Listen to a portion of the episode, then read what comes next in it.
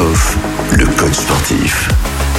Mieux vivre avec la maladie de Parkinson, quel que soit l'âge, c'est la thématique qu'on aborde avec vous, Frédéric Hoff. Et comment euh, la maladie de Parkinson peut affecter notamment euh, la qualité de vie des personnes de 30 ans?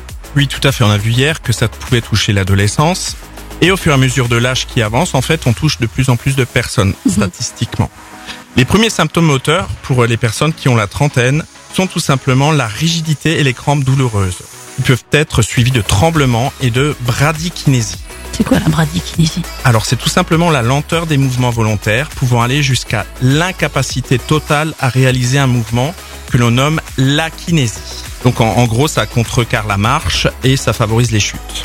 Pour contrer cela, bien sûr, on peut pratiquer certaines activités physiques, justement. Pour exemple, il y a les sports de plein air tels que la randonnée, le vélo tout-terrain ou l'escalade, qui peut aider à améliorer l'humeur, certes, mais aussi le rapport au corps. Puisque à 30 ans, c'est pas comme à 12 ans on est dans une grande maturation, où on apprend à se connaître. À 30 ans, on se connaît mieux et on peut être meilleur sur cette connaissance qu'on a déjà.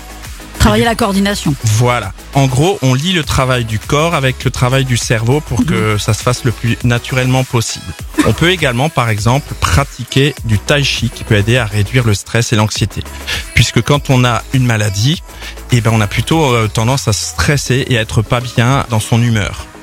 Donc il faut aussi contrecarrer ça en plus de tout ce qui se passe au niveau du corps.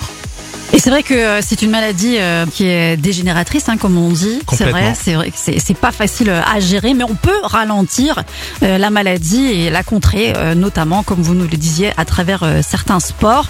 Et aussi pour les personnes de 50 ans, là encore, on va dans d'autres euh, domaines de prédilection au niveau du sport, mais vous nous en parlez demain, avec grand plaisir.